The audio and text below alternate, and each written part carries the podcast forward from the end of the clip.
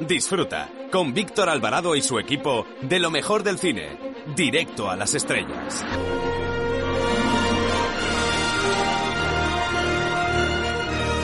Hola, soy Paspadilla y quiero mandar un saludo, mm, ¿cómo diría?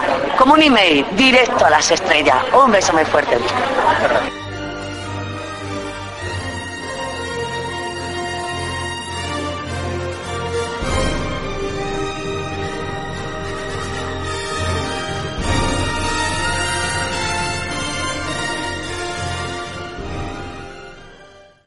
Miguel Ángel Fernández Pérez, creador de la web musicainvisible.com, es un músico, como habrán imaginado, que ha publicado un libro de partituras de grandes bandas sonoras como Indiana Jones o Star Wars y que se titula Música de cine, partituras para aficionados al piano. Y es que este hombre ha hecho una serie de arreglos para que pueda ser tocado tanto por un profesional como por aficionados a la música que eh, desde luego aprecien al máximo las bandas sonoras, porque esos arreglos hacen brillar al pianista y disfrutar al máximo de la musicalidad de esta música, valga la redundancia, de estas bandas sonoras que a todos nos han hecho siempre soñar. Este es un libro que disfrutarán no solo las personas que saben tocar el piano, sino los aficionados a la música, pues cada una de las partituras viene acompañada de un código QR que te permite escuchar todas y cada una de las 44 canciones tocadas por el autor. El libro en cuestión, Música de cine, partituras para aficionados al piano de la editorial Manontropo, es una maravilla. Yo mientras preparaba este comentario he disfrutado de la banda sonora de Ghost casi me cruzo con Demi Moore, de la canción principal del Gran Showman y de la fabulosa interpretación de I Have a Dream del musical de Los Miserables, así como de la emotiva melodía de Randy Newman Hay un amigo en mí, pero también se puede disfrutar del Doctor Cibago o de Memorias de África. En definitiva, las bandas sonoras de nuestra vida. Les dejo con el arranque de Up con guiños a Spencer Tracy y a la película de Frank Capra, Qué bello es vivir. ¿Han visto que bien tocó el piano mientras les cuento de qué va este fabuloso libro?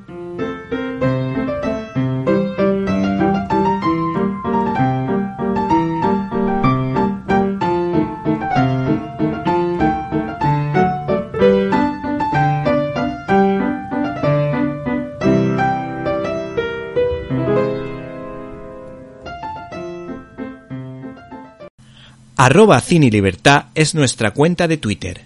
Para escuchar tus agudos comentarios te esperamos en arroba Cine Libertad. Bienvenidos a una nueva edición de Directo a las Estrellas, tu programa de cine. Y en una semana marcada por las primarias en varios partidos y por el encuentro de otros en Colón, nosotros dejamos la política a un lado y les hablamos de los estrenos de la semana, empezando por un musical que tiene muy, muy, muy buena pinta y que se titula En un barrio de Nueva York. También el cine británico hace acto de presencia con una película de título larguísimo, el inglés que cogió la maleta y se fue al fin del mundo.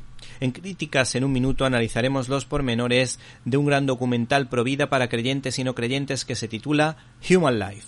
Y no pueden perderse las secciones habituales de este programa como la firma de Jaime Pérez Laporta y en este caso la entrevista que tendremos con Cristian Aguilera que nos va a hablar de Robert Altman, el autor de Mass o Gosford Park. Por cierto, hemos recibido un correo de Ramón Carlos Rodríguez García y nos dice que es sacerdote de la diócesis de Almería, cuna del Spaghetti Western. En primer lugar, quiero felicitarles por su labor. Me dirijo a ustedes por si pueden orientarme. Quisiera saber si existe algún material publicado disponible en la web sobre el mundo del western y la fe y valores cristianos. Si tuvieran conocimiento del mismo y la amabilidad de orientarme, se lo agradecería. Bueno, pues le podemos decir a este oyente que en el canal de iVox Cine y Libertad pues aparecen muchas entrevistas mm, a Alfredo Lara sobre, sobre el western. También hay otro libro que se titula Temas del western que trata bastante bien este tema. Por otra parte, la editorial Encuentro nos habla del cristianismo áspero de Henry Hathaway y yo creo que todas esas entrevistas pues pueden disfrutarse en nuestro canal de iVox y además si no lo encuentras pues te puedes meter en las listas que ofrece iVox relacionadas con nuestro mm, canal de iVox precisamente Cine y Libertad y además hay uno muy específico que se titula Western y si se entra allí pues es fácil poder encontrar todas estas entrevistas. Para comentarios, dudas y sugerencias puedes escribirnos a la dirección que ya sabes, info arroba cinelibertad.com. Repito, info arroba. Y si no puedes escucharnos en directo y quieres hacerlo en diferido, puedes hacerlo a través del canal de iVox Cine y Libertad, donde puedes encontrar todos los contenidos de este programa y otras cosillas que quizá te puedan interesar. Además, al entrar en ese canal de iVox, Cine y Libertad, pues nos puedes apoyar y de alguna manera conseguirás que este programa se siga escuchando durante años. No te olvides, por tanto, del canal de iVox Cine y Libertad. Comenzamos.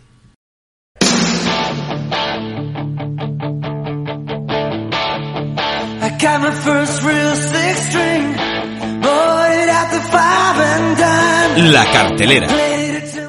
El peliculón de esta semana es un musical que viene directamente de Broadway, que ha ganado varios premios Tony. Su productor y creador ha sido Lin Manuel Miranda, que también creó el musical Hamilton. El caso es que este hombre en esta ocasión ha delegado su capacidad para dirigir y ha contado con un director de cine, lógicamente, para que funcione mejor en pantalla grande. El director en cuestión se llama John Chu. Por lo visto, los inicios para conseguir que esta película pudiese llevarse a pantalla grande, pudiese llevarse al cine, pues fueron un tanto titubeantes porque la Universal no quiso llevar el proyecto a cabo. Sin embargo, yo creo que Warner sí supo ver lo que había en este musical.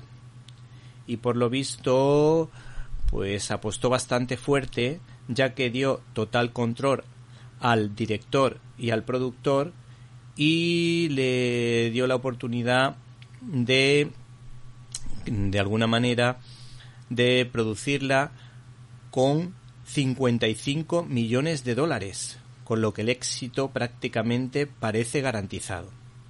El productor dijo lo siguiente Mi lista de la compra también incluyó rodar en Nueva York y lo conseguimos sin estar atados a una estrella sino buscando a los mejores para el papel.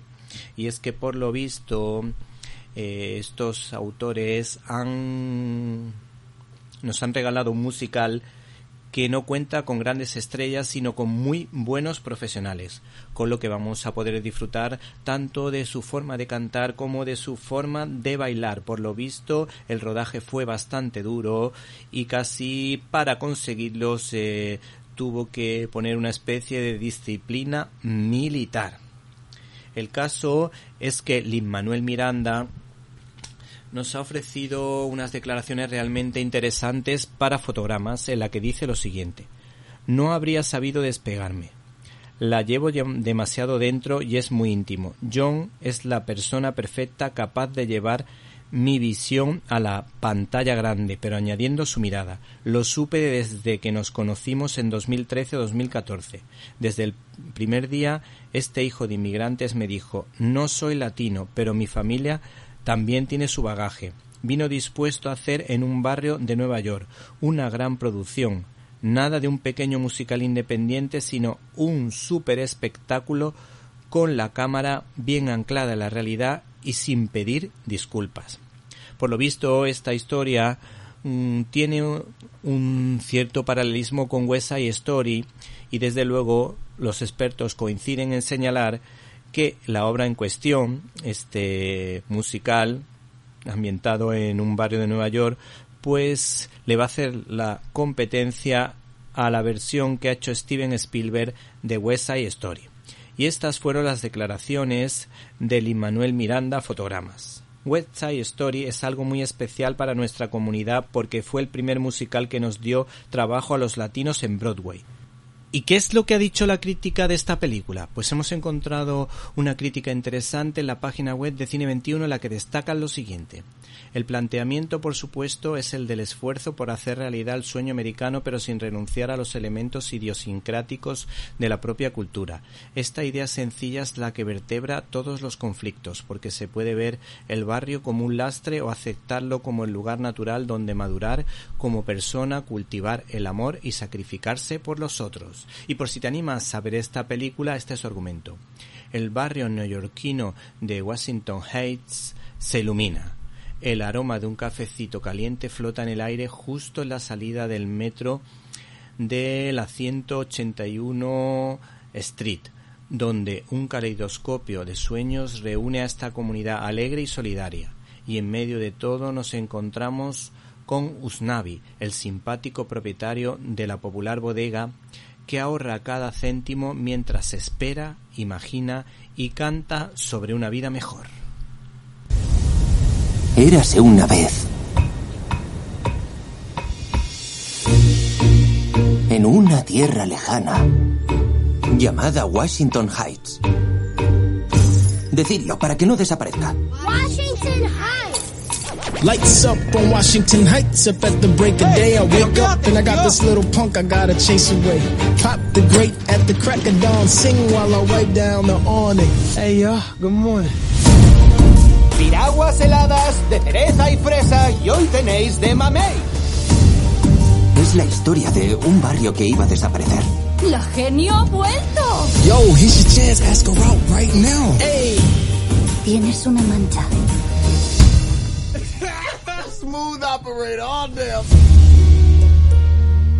Todos teníamos un sueñito. Y en cuanto a nuestros sueños, teníamos que sobrevivir. Maybe this neighborhood's changing forever.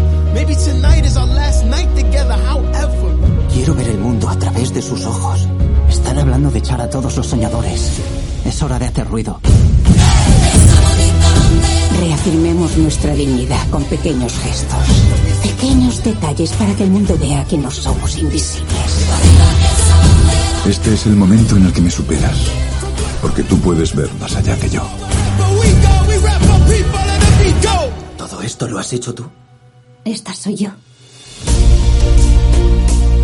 Me decían, si te esfuerzas y haces las cosas bien, el dinero llegará y las oportunidades también.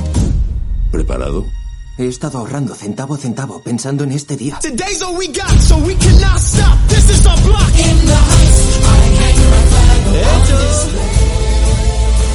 Vendemos.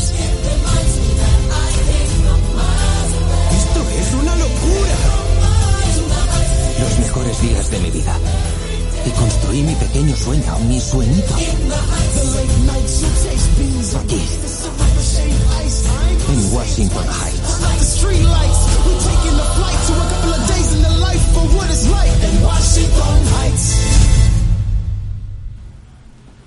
Abrimos nuestro canal habitual de comunicación invitándoles a que entren en Facebook con el nombre Víctor Alvarado, guion directo a las estrellas. Esperamos su comentario.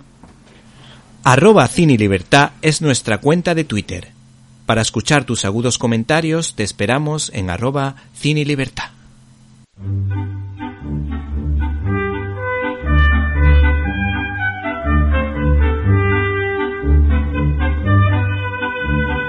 Estás escuchando Directo a las Estrellas. Víctor Alvarado.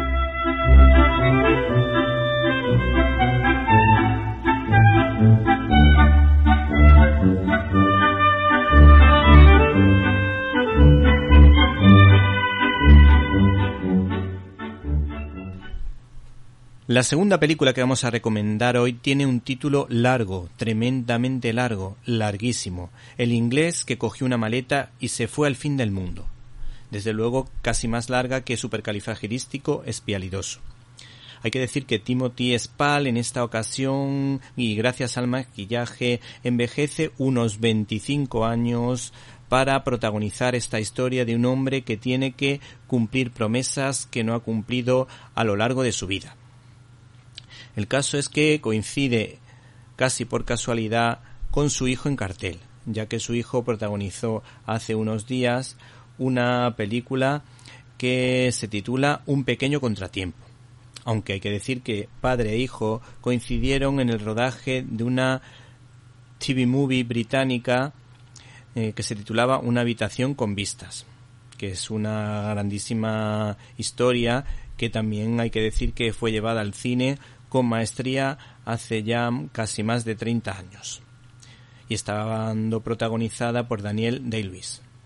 El caso es que el cineasta Gillis McKinnon conoció a Spall en el Festival de Cine de Turín y dice lo siguiente. Cuando lo conocí en el Festival de Cine de Turín, donde estuve de jurado, se interesó de inmediato pese a que es 25 años más joven que el personaje, pero estaba convencido de que él daría una presencia y una cualidad física extraordinaria a Tom. Para el resto ha bastado el maquillaje que lo ha envejecido sin necesidad de efectos especiales. Y es que eh, el actor eh, Spall, este actor que todos conocemos, Timothy Spall, pues lo recordamos eh, no solo por haber hecho de pintor, que lo ha hecho últimamente francamente bien con dos fabulosas interpretaciones, sino también por una grandísima película de Mike Lake titulada Secretos y Mentiras. Por otra parte, el realizador de esta producción nos vende la moto de su película del siguiente modo. Se trata de una road movie sentimental en la que el tiempo que se acaba juega un papel clave en este ritual de fin de trayecto personal en el que paradójicamente la vida se abre camino. Y por si te animas a ver esta película, este es el argumento de el inglés que cogió la maleta y se fue al fin del mundo. Tom Harper, un jubilado de 90 años cuya esposa acaba de fallecer, se embarca en una emocionante travesía dejará atrás el aislado pueblo en el que vive desde hace 50 años, situado en el punto más al norte de Gran Bretaña, para viajar hasta su ciudad natal en el extremo más al sur del país, utilizando para ello su billete gratuito de autobús. El intrépido protagonista le plantará cara al tiempo, a la edad y al destino con tal de cumplir la promesa que le hizo a su esposa Mary. Arroba Cine Libertad es nuestra cuenta de Twitter. Para escuchar tus agudos comentarios te esperamos en arroba cine libertad. Estás escuchando Directo a las Estrellas. Víctor Alvarado. Cuando hace unos meses se aprobó la ley de eutanasia, el periodista Jaume Vives, colaborador del CEU y director de cine, lanzó una campaña en favor de la cultura de la vida y en la que se potenciaran una serie de cuidados paliativos, es decir, una ley de cuidados paliativos, pues según los expertos existen medicamentos que evitan sufrimientos innecesarios que hacen la vida más fácil sin necesidad de recurrir a la decisión más drástica de acabar con la vida del paciente que además iría en contra del juramento hipocrático que hacen los médicos al iniciar su profesión en la que se comprometen a salvar vidas. Lo que me da pie para hablar de un documental que puede verse en este mes de junio en la cartelera. Se titula Human Life, en la que los cineastas Guto eh, Brinjoli y Luis Enrique Márquez reflexionan en su documental sobre la cultura de la vida. ¿Y quiénes son estos dos cineastas? Pues estos dos cineastas eh, pues han participado en diversas producciones. Por ejemplo, Guto Brinjoli eh, ha sido el autor de la banda sonora de películas como El Jardín de las Aficiones y Milagro, mientras que Márquez ganó el primer premio en el Festival de Cine de Brasilia con su cortometraje de animación Valkyria. Este documental está abierto a todo el mundo, a creyentes que tienen ganas de cambiar el mundo y a no creyentes que buscan el sentido de la vida y necesitan referentes.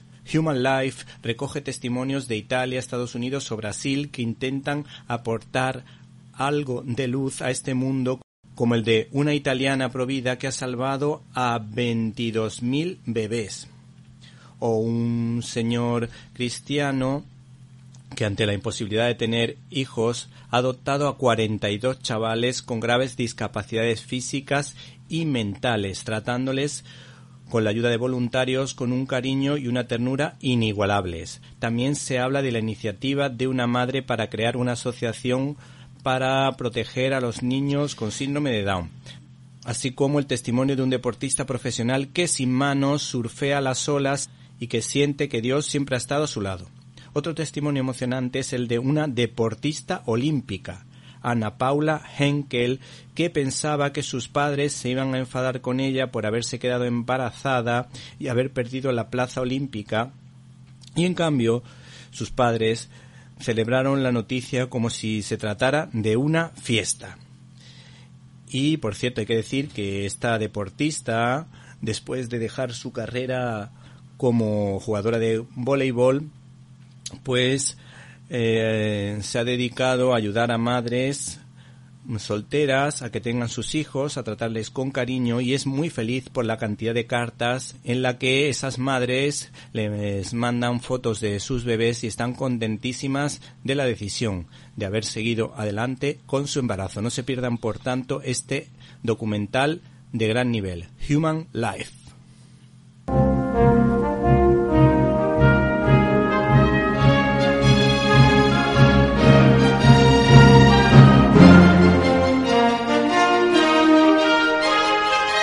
Storyboard.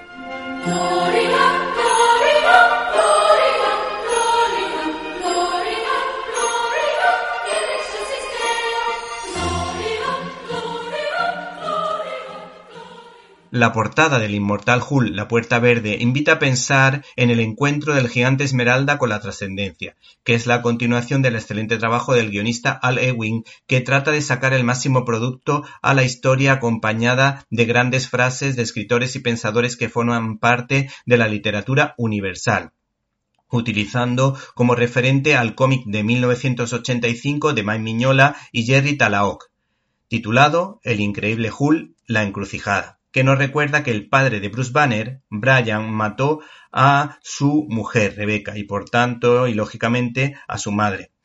Un tebeo que curiosamente tiene mucho que ver con la película de Al Lee sobre Hull por el tema de los malos tratos paternos, interpretada por Eric Bana, recordado por su personaje de Héctor en la película Troya.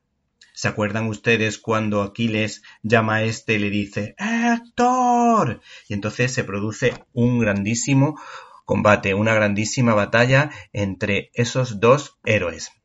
Este trabajo, por otra parte, hace un guiño al Dr. Jekyll y Mr. Hyde de Robert Louis Stevenson y por otra parte al Frankenstein de Mary Shelley ofreciendo batallas épicas que nos invitan a reflexionar sobre el mito de Prometeo, que habla del peligro de jugar a ser dioses cuando eres científico y a pensar si el fin debe justificar los medios. Evidentemente no, porque la ética es fundamental cuando se trabaja con seres humanos y no todo vale. Hola, me llamo Inigo Montoya. Tú mataste a mi padre. Prepárate a morir. Estás escuchando el directo a las estrellas con Víctor Alvarado. El mundo del videojuego ha evolucionado en los últimos años tanto que nuestros hijos y nietos e incluso abuelos corren el riesgo de quedarse pegados a la pantalla o caer en adicciones como ya está pasando. Aunque el éxito de Cuphead ha sorprendido a propios extraños, pues es un videojuego de plataformas que guarda ciertos paralelismos con las aventuras de los fontaneros Mario y Luigi y por el detalle con que se cuida a los secundarios. El videojuego en cuestión responde al nombre de Cuphead, siendo un homenaje a esos dibujos que veíamos en los 80, pero que fueron creados en los años 30 y 40, como las urracas parlanchinas y Super Ratón de los Terry Toons, los personajes de los estudios Fleischer, de donde salió el primer Superman, o por supuesto los cortos de Disney. El ejemplar casi de lujo que tenemos en nuestras manos ha sido editado por Norma Editorial y se titula El arte de Cuphead, que nos permite conocer el proceso creativo y los bocetos, así como los storyboards de un exitoso videojuego que tiene seguidores por todo el mundo y que ha roto todos los pronósticos, pues ni sus creadores creían en ese milagro retro que por otra parte es una fuente de caricaturas y paisajes aboceteados que podrían ser una especie de escuela de dibujo para quien disfrute de este tipo de arte con aroma a cartoons.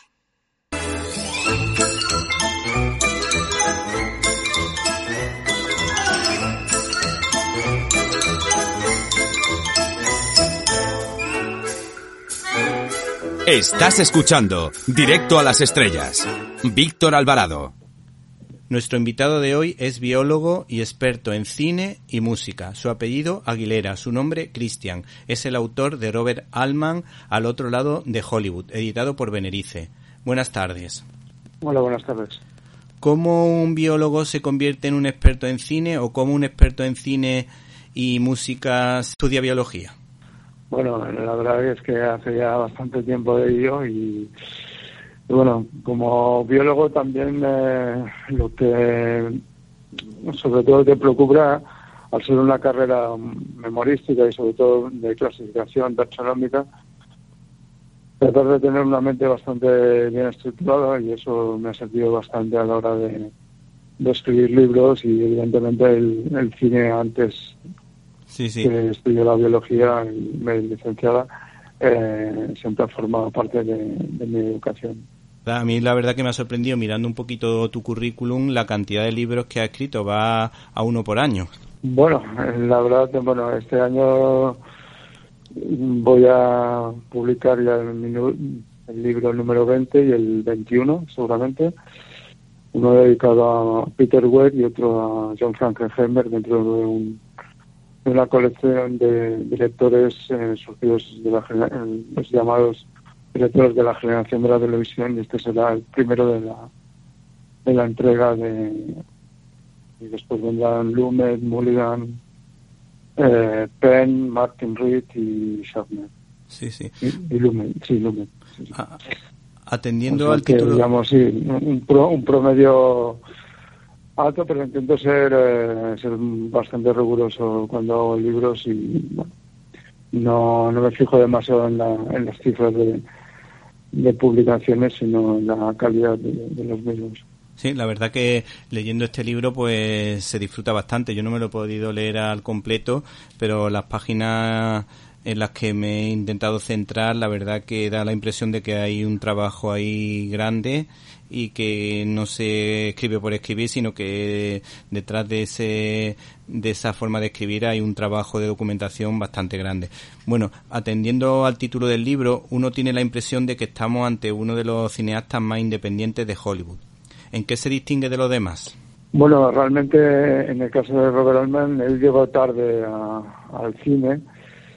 Prácticamente hizo ya una carrera bastante importante en los años finales de los 50 eh, y durante los años 60 eh, la televisión fue un caso muy muy raro porque no prácticamente no se da en ningún otro cineasta que, que pasa de la televisión y con 40, prácticamente 40 años ya cumplidos hiciera una carrera además con, con propuestas muy arriesgadas que podrían haber, digamos, eh, parado esa meteórica ascenso que, tuvo a finales de los 60 sobre todo a principios de los 70, lleva, llegando a completar más de 40 largometrajes, que es una cifra al alcance de muy pocos.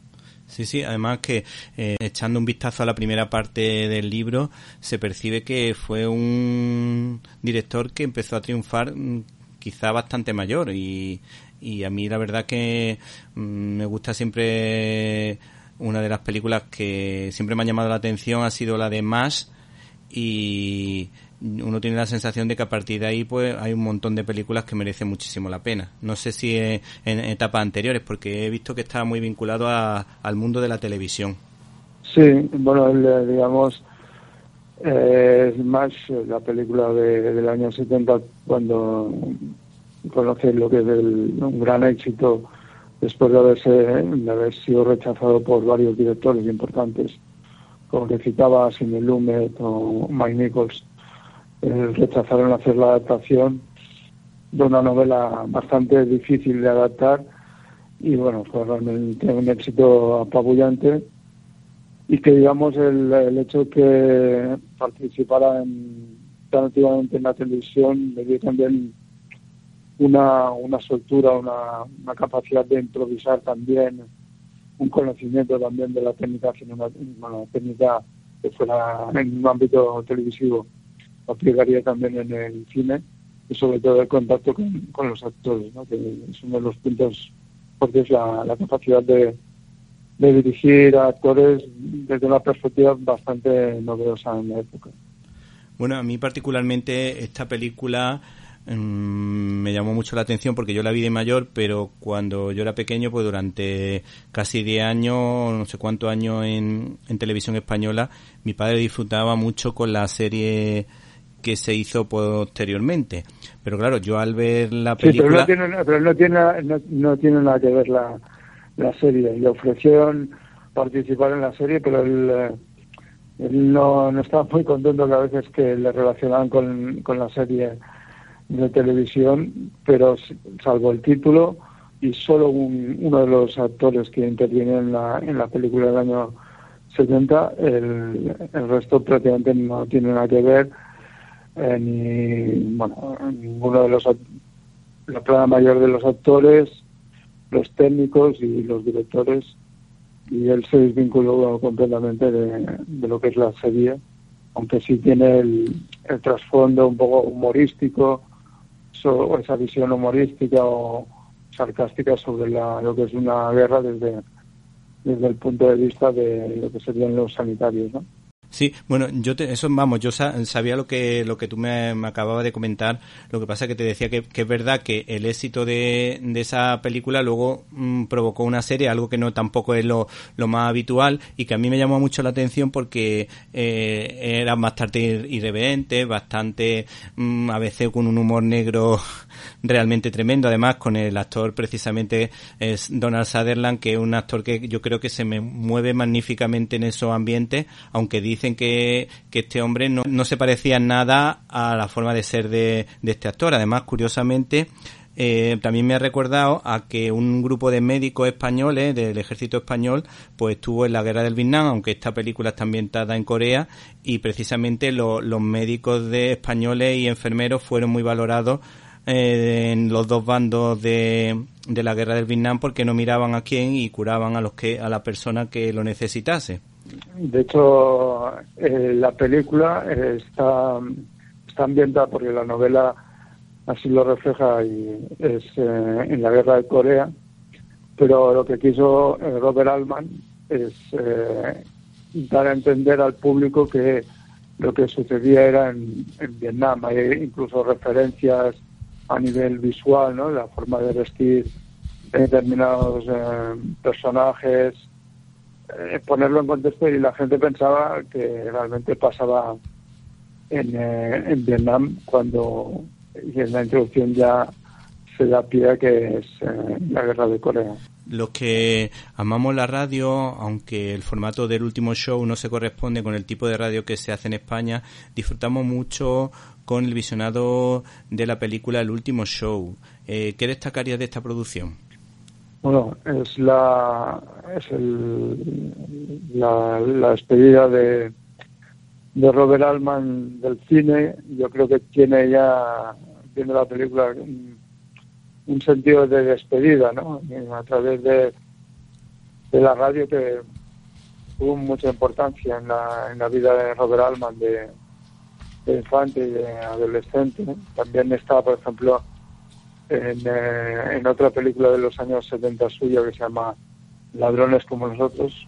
La banda sonora es, emisiones de radiofónicas de los años 30. Eh, y en este sentido, pues eh, como bien dices, no es la, menos la radio que nosotros conocemos, sino que es una radio muy particular de Estados Unidos en cuanto a la, combinación de, la locución con espectáculos propios de, la música, por ejemplo, la música country americana, ¿no? Y si es, mm, más bien es una, una despedida mm, a un director que ya se sabía que después de tener un trasplante de corazón, bueno, mm, después murió de un cáncer, eh, estaba, se sabía que estaba en los últimos, en la última etapa de su vida, ¿no? tiene ese valor, ese pozo nostálgico con, con grandes actrices, ¿no? En el caso de Meryl Streep o, Lily Tomlin, ¿Y cómo consiguió que Meryl Streep participase en la peli? Bueno, normalmente eh, Robert Altman es, un director, o sea, un director muy bien considerado por los intérpretes, porque entre ellos, en el gremio, se sabía que era un director muy flexible con los actores y sobre todo incluso les dejaba un campo abierto a la, a la improvisación, ¿no? Eh, por ejemplo, en el caso de, tres mujeres, eh, los personajes de Sissy Spacek y Shelley Duvall, eh, gran parte de la aportación que hicieron al personaje fueron a través de, sus propias experiencias. Las dos eran de, naturales de, de, Texas, como los personajes, y esa aportación le, les va a hacer su propio papel más que el papel que ya estaba, digamos, escrito en el guion. ¿no? Que para Robert Alban el guion tenía un valor muy relativo porque solía improvisar bastante y quería que los actores aportaran eh, más que su granito de arena, incluso en algunas ocasiones, como la película que, te he comentado, las otras mujeres, eh, pues gran parte la aportación de Stacy y, Duval a, los papeles. Y eso, evidentemente, corre por el mundillo de, los intérpretes y hace que, sea un, un director con el que quieren trabajar muchos actores y, actrices. ¿no? Sí. Eh, la película El séptimo sello, ¿qué tiene que ver con esta historia? El séptimo sello. Sí. Bueno, mm, eh, Berman en general no es, un director que, que Robert Altman, sin ser un cinéfilo como otros realizadores eh, como Brian De Palma, eh, Martin Scorsese, Paul Rader o Steven Spielberg, sí. Eh, sí que tenía una gran carencia por algunas de las películas de, Berman. ¿no? Más que el séptimo sello, él estaba influido por Persona la película de mediados de los años 60 que, que, rodó Berman en, su país y eso sí que fue una película que él le marcó.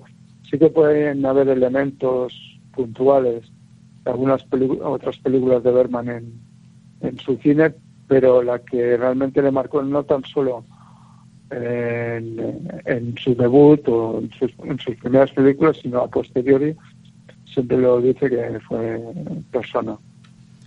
Y luego hay una cosa que me ha llamado la atención porque se incluye un fragmento, una parte de una carta, no sé si a su hijo o que él escribe a su hijo o que su hijo le escribe al director, ¿no es así? Sí, sí, sí. Es, bueno, él eh, tuvo una, una familia numerosa, son cinco hijos, eh, algunos de ellos se dedicaron al cine.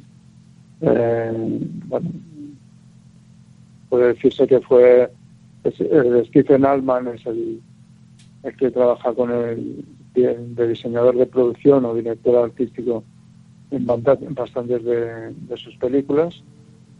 Y creo que te refieres a una carta que, escribió Stephen Altman el, hijo digamos de los de los que participaron en el cine el más reconocido más importante ¿Y qué destacarías tú de esa carta, si se puede decir? Bueno, yo creo que es, eh, es un elogio ¿no? hacia la figura del, del padre, ¿no? Alguien que batalló contra el, contra el sistema, aunque estuvo dentro del sistema, y digamos, eh, dinamitó las convenciones que hasta entonces estaban impuestas en el, en el cine americano, ¿no? Fue un digamos, un verso suelto, un, un outsider dentro de, de lo que es un, una, estructura que estaba, sobre todo en la época de los grandes estudios de, este, el estudio system muy jerarquizada, y él, digamos, rompía esta, estas convenciones dando, como he comentado antes, una voz mm, mucho más importante a la aportación creativa por parte de los intérpretes y, otros técnicos. Es como si para dijésemos en otro sentido completamente distinto, eh, por ejemplo, Clint Eastwood, Mel Gibson, que eso no hacen caso a nadie y siguen haciendo obras maestras Eh, lo que pasa que no se sigue, no se dejan llevar por la corriente. Y aquí, pero aquí me, llama más la atención porque, claro, en esa época era mucho más difícil porque estaba todo atado y bien atado y hasta los años 60 o 50, 60 era muy difícil salirse de, del carril. Sí, bueno, y además fue, digamos, eh, novedoso en, varios, en varios sentidos, ¿no? También, eh, aparte de, digamos, del tratamiento de temas que hasta entonces eran tabús, ¿no? Este, también participaron directores, como te he comentado antes, que estoy trabajando en ellos, como, como John Frankenheimer, sí. Lumet o Arthur Penn.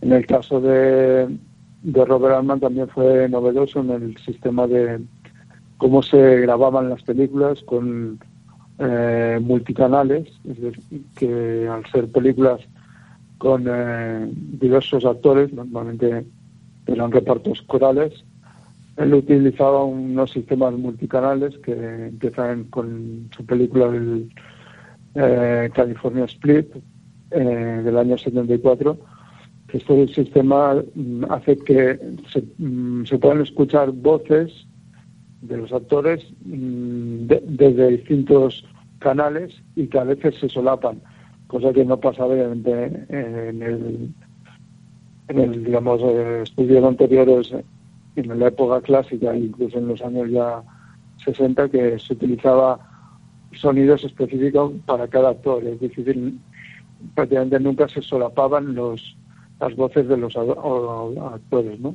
en una parte de esta que os he citado, eh, sobre todo en Nashville, está muy claro, ¿no? Que se utiliza esta forma de que los actores puedan hablar como, como se hace en una conversación normal, ¿no? Que nos atropellamos eh, los unos a los otros. La cual cosa también ha complicado lo que sería el, eh, el subtitulado de las películas, ¿no? Y el doblaje eh, las películas de, Robert Altman. ¿Y, tú qué opinas? Porque a mí me encanta el cine clásico precisamente porque se entienden mucho los diálogos entre personajes y cuando estaba ahora viendo una película, como no esté al 100%, no pilla muchos detalles mm, precisamente de, los actores y de los personajes. Bueno, eh, sí, eso es un. Bueno, es. Ah, digamos que en el cine de Altman puede ser interpretado como una virtud, porque le da te confiere un mayor realismo ¿no? en la historia. Evidentemente estás en un, en un bar, por ejemplo, y es muy difícil que tú puedes, que escuches, que, que sea realista escuchar la, voz de un actor y el otro sin pisarse entre ellos y además lo que sería el sonido directo, ¿no? y claro, eso por una parte, digamos, juega a favor de darle un, un mayor realismo a la historia, pero también hace que en ocasiones, evidentemente no siempre, pero sí en ocasiones se, haga, se hacen un poco difíciles de, de entenderlo algunos diálogos ¿no? de, los actores. Bueno, eh, pero bueno, tampoco no es el no es el, el grueso de todas las películas, sino son cuestiones puntuales los estados que se encuentran en torno al río Mississippi eh, son cunas de muchos estilos musicales como el blues, el rock, el soul o el country, eh, cuyo epicentro se encuentra en Nashville. Eh, a mí la película Nashville me gusta mucho, me parece una película un poco rara, pero a mí me gusta porque la música country me parece maravillosa, es una de las de las grandes desconocidas aquí en Europa Mm, y por eso me gusta esta, esta película mucho, pero también sé que se ha convertido en una película de culto.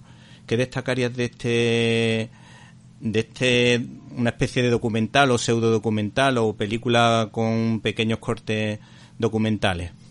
Bueno, es yo creo que fundamentalmente Nashville es, es una película eh, que tiene una superficie musical, pero tiene un trasfondo muy político, ¿no? Eh, se cumplía en la película del año de 76, se cumplía el 200 aniversario del el, bicentenario de los Estados Unidos. Y bueno, era todo menos una celebración, ¿no? Porque si habéis visto la película, evidentemente hay un, un atentado. Es una película muy muy crítica con, con digamos con el con el sistema, muy una película digamos fuera de, de lo que sería las convenciones de digamos eh, más ortodoxas ¿no? de lo que sería la política americana y muy, muy crítica con el establishment. ¿no? Fernando sí tiene esta, esta doble lectura por parte musical que tiene canciones espléndidas integradas dentro del concepto de, de lo que sería el country, pero también tiene blues, una variedad de una amalgama de, de géneros o subgéneros muy interesantes, ¿no? con, ese trasfondo político que le da también eh, un carácter propio y el mismo Robert Altman se, planteó la posibilidad de hacer eh, una segunda parte, pero como pues comprobar en el capítulo de, los proyectos frustrados, al final no, no llegó a hacerse. Bueno, eh, este cineasta, con su homenaje a la serie de televisión Arriba y Abajo, eh, hay que decir que de alguna manera revitalizó este género con la película Go for Park, siendo el puente para que Julian Fellows pues pudiese hacernos disfrutar a todos con Downton Abbey, con Juego de Caballero o la última que yo estoy viendo que es Belgabria, que hay que decir que también está a punto de estrenarse y en los pases de prensa yo he disfrutado también muchísimo.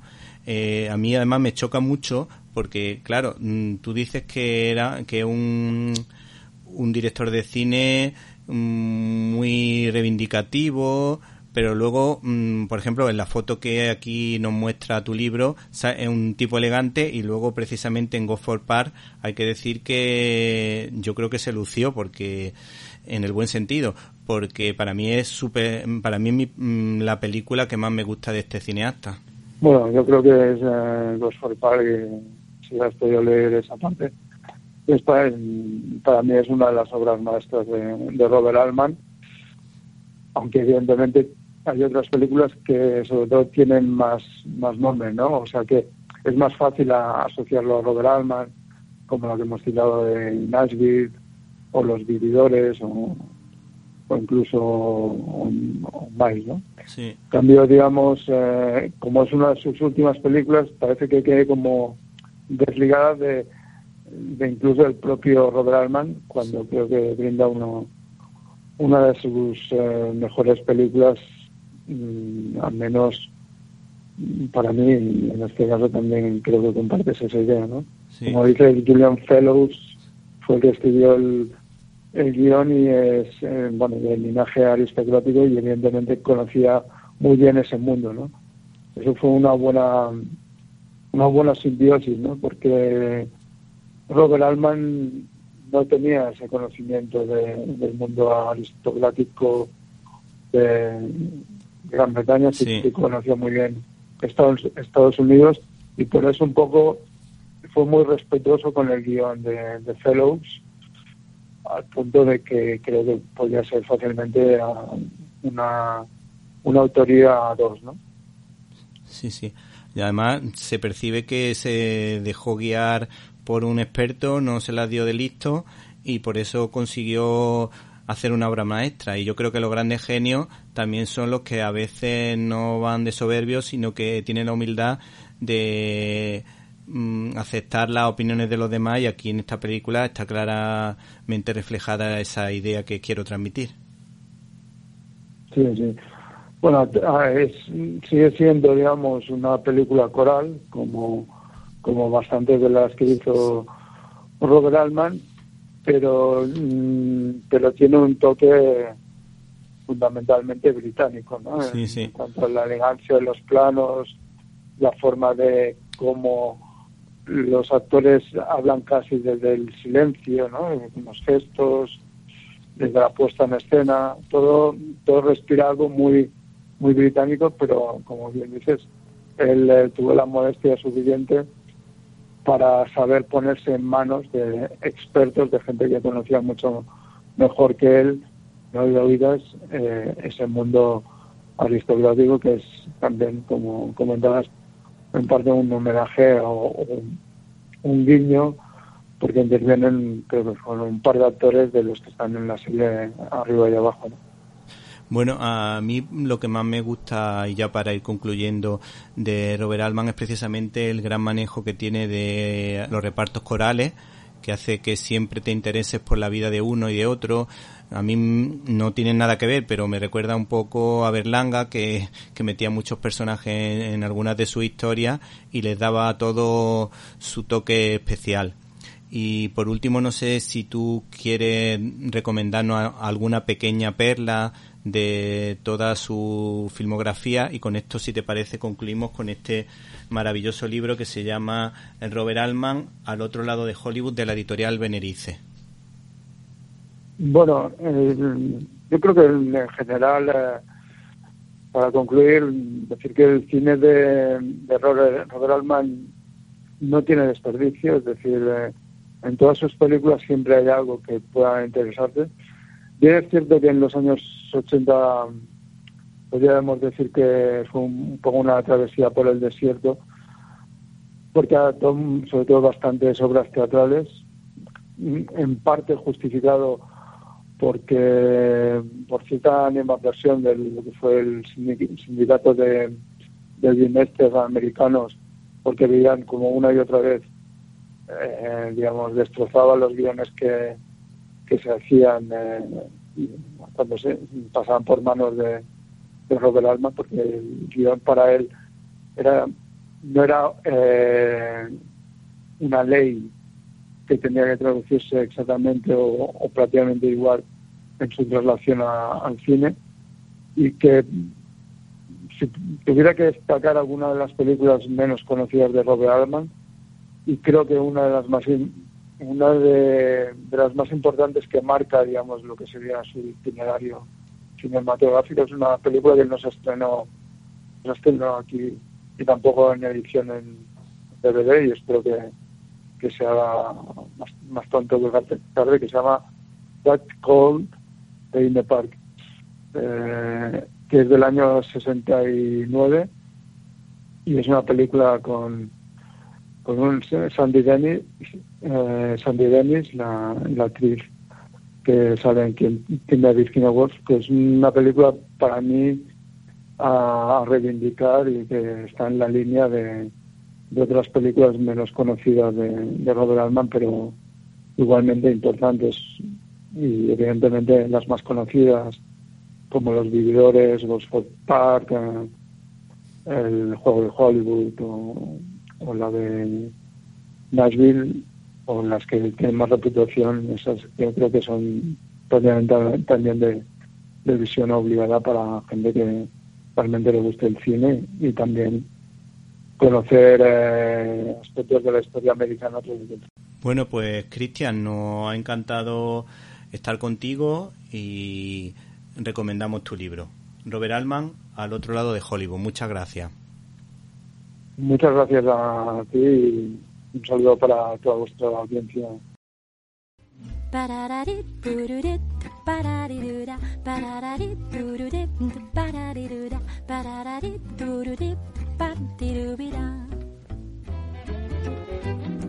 Sígueme, ¿quién soy? Dímelo, sígueme, tu doble soy yo, sígueme, quizá yo sea tú. Jaime Pérez Laporta tiene la pluma de los grandes escritores del siglo de español escribiendo sobre cine y educación en su diario de un profesor. Hola Víctor, una semana más os traigo otro episodio de mi diario de un profesor cinéfilo. Hoy me gustaría seguir en la línea de películas históricas, aunque sean sobre la historia reciente. Vamos a hablar de una cinta dirigida por Robert Redford y estrenada en, 2017, en 2007 me paso de años. El título es Leones por Corderos, una película controvertida, antirrepublicana, como todas las de Redford, pero con un intenso debate que interpela y hace examinarse a cualquier espectador, de derechas o de izquierdas. La película cuenta tres historias cruzadas y conectadas por la delgada línea del compromiso político. La primera es la historia de una periodista encarnada por Meryl Streep que debe entrevistar a un importante senador republicano encarnado por Tom Cruise. La segunda historia es la de un profesor de universidad, lo encarna el mismo Redford, que cita a su despacho a un apático estudiante y por si ya teníamos a pocas estrellas en el reparto, Andrew Garfield es el encargado de dar vida al universitario. La tercera historia es la que pone el hilo entre las otras dos, un mexicano y un negro que han ido al college privado en la Universidad de California parcialmente becados por sus altas capacidades deportivas, deciden alistarse para combatir en Afganistán, en la penosa guerra que libraron algunos frente a los talibanes desde el 2001 y que supuestamente terminó para los estadounidenses en 2014. La película es sobre la guerra de Afganistán, sí, pero también sobre los protagonistas y tal vez los responsables de esa guerra, los políticos, la prensa y los politólogos. El senador Irving demuestra cierto cinismo cuando presenta una estrategia en Afganistán que puede perjudicar al ejército norteamericano a corto plazo, porque lo usará como cebo. Y aún así, Irving quiere que la prensa lo ayude. Por eso llama a Janine, una periodista progre que se fijó en él y lo calificó como la esperanza del Partido Republicano. Puede parecer terrible, tal y como suena, pero en esa conversación no solo salen mal parados los políticos, o los políticos republicanos, sino que Irving acusa muy hábilmente a la prensa de su desnaturalización. Ahora, en el informativo, ya no se ven las noticias que importan de verdad. Ahora, una presentadora diseñada a partir de estudios de mercado comenta los sucesos de la forma más amarillista, y la política de verdad a nadie le interesa ya. Precisamente por este ataque, no solo a los políticos, sino también a los periodistas progres, Redford necesita acudir a otra historia de esperanza, la del profesor de la Facultad de Políticas que decide citar a un alumno a su despacho una mañana porque no se presenta ya a clase, después de que éste hubiera empezado con mal pie el curso, iniciando un debate sin haberse leído el texto recomendado por el profesor, y después de que consiguiera reflotar el curso y ser uno de los alumnos más destacados, mejor dicho, más tenaces, leyendo y cuestionando todo lo que el profesor comentaba. El motivo de la cita es que, de un tiempo a esta parte, ha dejado de ir a clase, aunque no ha empeorado sus notas. El profesor le hace la siguiente oferta. O escucha la historia de dos alumnos suyos, o se marcha y no vuelve a pisar una clase en ninguna de las asignaturas que él imparta en la universidad, a cambio de ponerle un notable. La historia es precisamente la de Ernest y Arian, los dos alumnos procedentes de barrios conflictivos, un mexicano y un negro, que accedieron a la Universidad de California porque jugaban bien al béisbol. Ellos entendieron que la clave de la política es el compromiso, y el compromiso no se demostraba en Estados Unidos más que, según ellos, combatiendo en Afganistán. Todo parece tan curioso. El hippie Redford empieza metiéndose con los políticos republicanos, no es una novedad, pero luego mete el dedo en la llaga con la prensa y finalmente propone el reclutamiento de los jóvenes. Bien, la película no trata de lo mala que es la derecha o la prensa superficial o de lo bueno que es curtirse en la mili. La película trata del compromiso, de un principio que nos obliga a la entrega por encima de las circunstancias, por encima de la comodidad. Es precisamente en esas personas donde se ve el potencial.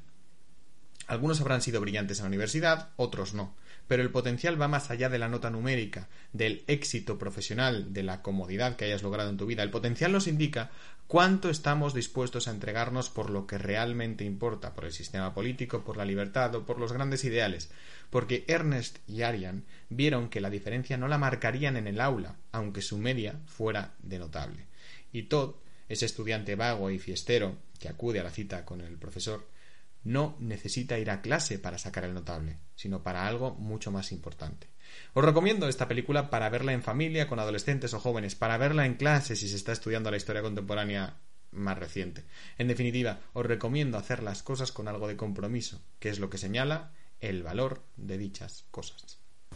Bueno, llegó el momento de la despedida, pero antes quiero agradecer el trabajo a todo el equipo de Directo a las Estrellas. Un abrazo para Antonio, Irene, Guadalupe, Jaime, Carlos y Javier, si los que hubiese sido imposible realizar este programa. Espero que usted, y usted, y también usted, o tal vez tú, hayas pasado un rato entretenido. Recibe un cordial saludo de Víctor Alvarado y hasta la semana que viene